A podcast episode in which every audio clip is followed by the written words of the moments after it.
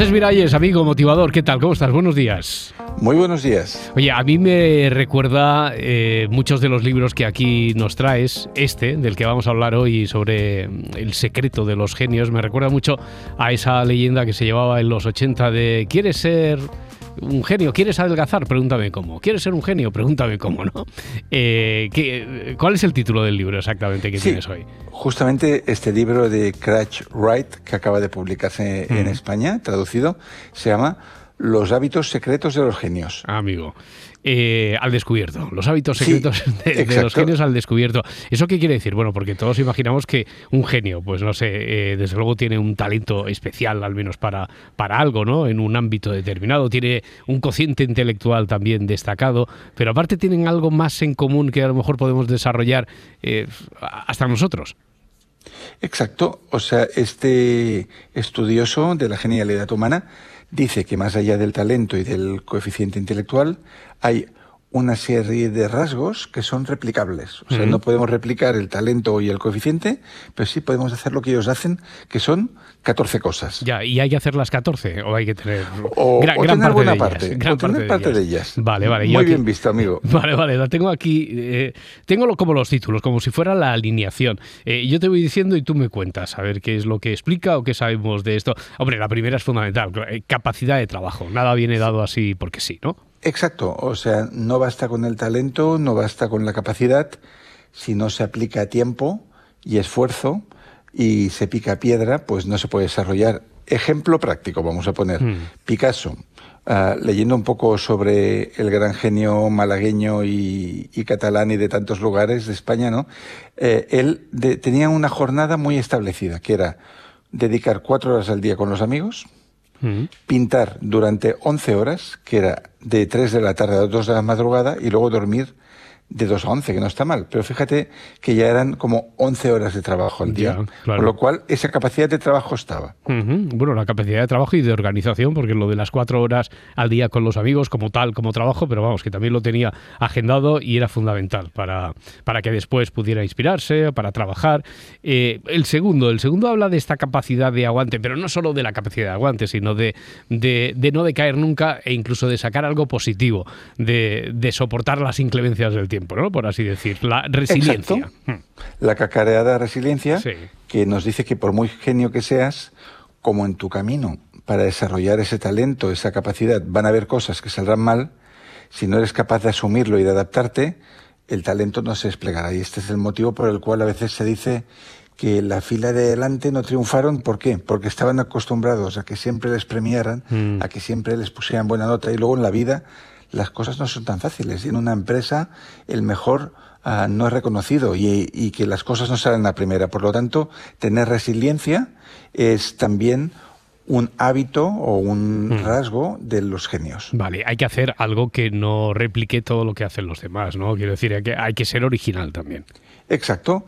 Y originalidad puede ser dos cosas diferentes. Puede ser o bien ver y mostrar lo que otros no ven, hacer aquello que, que, no estaba previsto, lo que llamó Zaleb un cisne negro, ¿no?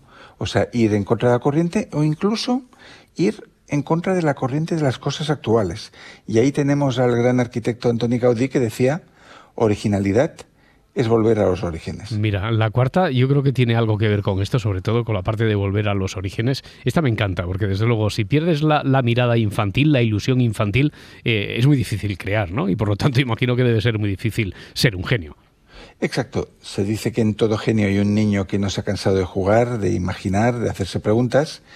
Y ahora recordando a algunos artistas de enorme originalidad, por ejemplo René Magritte, que seguramente algunos de nuestros amigos y amigas lo han visto alguna exposición de las que se han hecho en España, que era un surrealista, pero como más figurativo incluso que Dalí, pues se cuenta de él que en una ocasión Magritte, para jugar, para hacer una broma, invitó a un gran crítico de arte a, conversar con él en su salón donde ardía ah, el fuego de la chimenea. Y ah, hubo un momento en el que le pidió a su invitado que añadiera un tronquito más al fuego y en el momento en que el invitado añadió el tronco, Magritte le dio una patada en el trasero. Y cuando este hombre eh, se giró, escandalizado, el otro hizo ver como que no había sucedido nada, que era como algo fantasma lo que había sucedido. No, desde luego, esto solo es solo, está a la altura de los genios, ¿verdad? Solo está a la altura de los genios. Oye, y, no perder nunca la, eh, la capacidad por sorprendernos, buscar la curiosidad, o sea que no perder la curiosidad nunca. Exacto, una curiosidad insaciable. Y aquí hay una frase de Juan Ramón Jiménez que decía, si te dan papel pautado, escribe por el otro lado. Hmm. Y, que realmente, y es curioso que esta frase del, del poeta nuestro eh, es con la que se abre el libro Fahrenheit 451 de, de Ray Bradbury. Y lo que nos quiere decir es que muchas grandes gestas, muchos inventos, muchas aventuras, exploración, han sido movidas por la curiosidad, ¿no? O sea, si no hubiéramos pensado cómo es la Antártida, cómo es el Polo Norte, cómo sería volar con un objeto más pesado que el aire, pues ya no habríamos ido a, conseguir ese hallazgo tecnológico de cualquier clase. Otro motor que no hay que perder nunca es el de la pasión. Exacto. El motor es, eh, o el combustible, es aquello que mantiene al genio en el camino que se ha marcado, porque hay muchas personas que inician un camino, que tienen incluso el talento, pero que luego la pasión se apaga y mm, ya ah, no perseveran en ese mismo camino, intentan otra cosa, mañana ha pasado otra, y realmente eh, las personas que han marcado la diferencia, que han dejado una huella en la, en la historia del arte, del emprendimiento, de la ciencia, son las que han tenido suficiente pasión para mantener el camino mucho tiempo. Mm, y otro rasgo común, no sé si a todos los genios, pero a muchos, es que han sido eh, inadaptados. Exacto, pues pensemos el caso de Galileo Galilei, que casi pagó la vida por sostener algo que a él le parecía evidente, o muchos ah, artistas, escritores, teóricos que luego han sido muy importantes para la historia de la humanidad, que en la escuela incluso los tomaban por ah, inútiles. El mismo Einstein, cuando estaba en el instituto le dijeron que no serviría para nada. Ahora estoy pensando que esto también sucede en el campo del trabajo, hmm. que Walt Disney fue echado de una agencia de publicidad por falta de imaginación. Claro, eh, ellos no se rindieron y mostraron, mira, ahora que, nombrabas a Einstein, un alto grado de rebeldía en muchos casos. Exacto. Hmm. Eh, y a veces pensamos en rebeldía y, por ejemplo, pues hablando del, del físico alemán, pues vemos esos pelos, ¿no? De, ir en contra de la corriente, de ser alguien extravagante. Mm.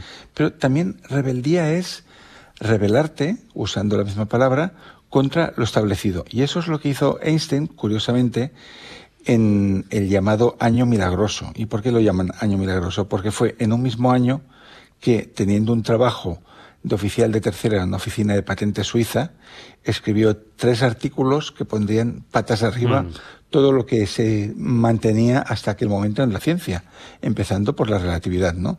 Por lo tanto, rebeldía es ir ah, en contra de lo que todo el mundo cree y mantenerlo contra viento y mm. marea. Claro, esto nos conecta con el siguiente, que es eh, no tenerle miedo, en definitiva, a, meterse en el terreno desconocido, en esto que llaman el pensamiento transfronterizo. Exacto, mm, que es una expresión bonita, ¿no? El pensamiento transfronterizo, que es no ver los límites, las barreras, que los otros ven. Adentrarte con gusto en terreno desconocido y aunque la gente te diga a dónde vas loco, pues ser capaz de ir por tu propio pie y decir, bueno, yo quiero saber qué es lo que hay al otro lado de lo que todo el mundo conoce.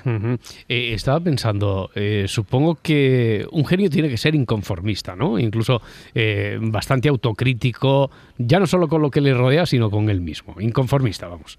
Exacto. Un ejemplo típico para los que tienen cierta edad fue lo que se vivió en 1977, cuando los Ex Pistols, desde un barco, una barcaza en el Támesis, decidieron tocar su, lo que sería un hit, God Save the Queen, en el día del cumpleaños de la reina y donde no tenían palabras gentiles hacia ellas. Entonces tuvieron esa acción inconformista de decir, mm. en el día más solemne y, más sagrado de celebración de nuestra monarquía, nosotros vamos a cantar esta canción para que lo vea todo el mundo. Eh, siempre se ha dicho que un genio en realidad no vive, esto eh, parece lo que voy a decir es una perogrullada, pero que no vive de, de, la inspiración divina, que no vive de que le visiten las musas, de la genialidad per se, sino que es muy famoso aquello de que, bueno, sí, sí, sí, pero que me visiten las musas, que venga la inspiración, pero cuando esté trabajando, ¿no? Exacto, mm. eso decía Picasso y, y de hecho lo hemos visto muchas veces en la historia, por ejemplo, del fútbol. Mm, grandes genios, grandes talentos natos que por falta de preparación, por falta de hmm. rigor en los entrenamientos, al cabo de un año, pues engordan, ya no están tan en forma, han perdido agilidad, han perdido reflejos.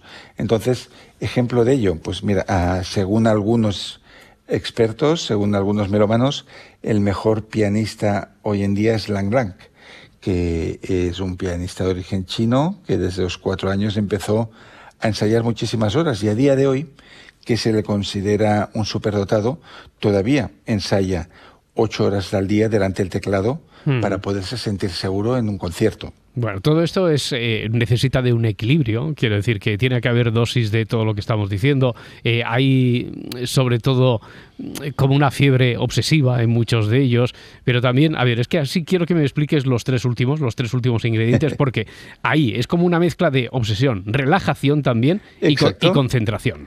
Sí, obsesión es que aquello que tú quieres conseguir tiene que convertirse en el centro de tu vida. y aquí tenemos la escritora Anne Sexton que decía que hay que vivir como si escribieras una carta de amor desde un edificio en llamas. Mm. O sea, como aquello que haces fuera extremadamente urgente, te fuera la vida en ello y por lo tanto no queda más remedio que lanzarlo al mundo. Ya.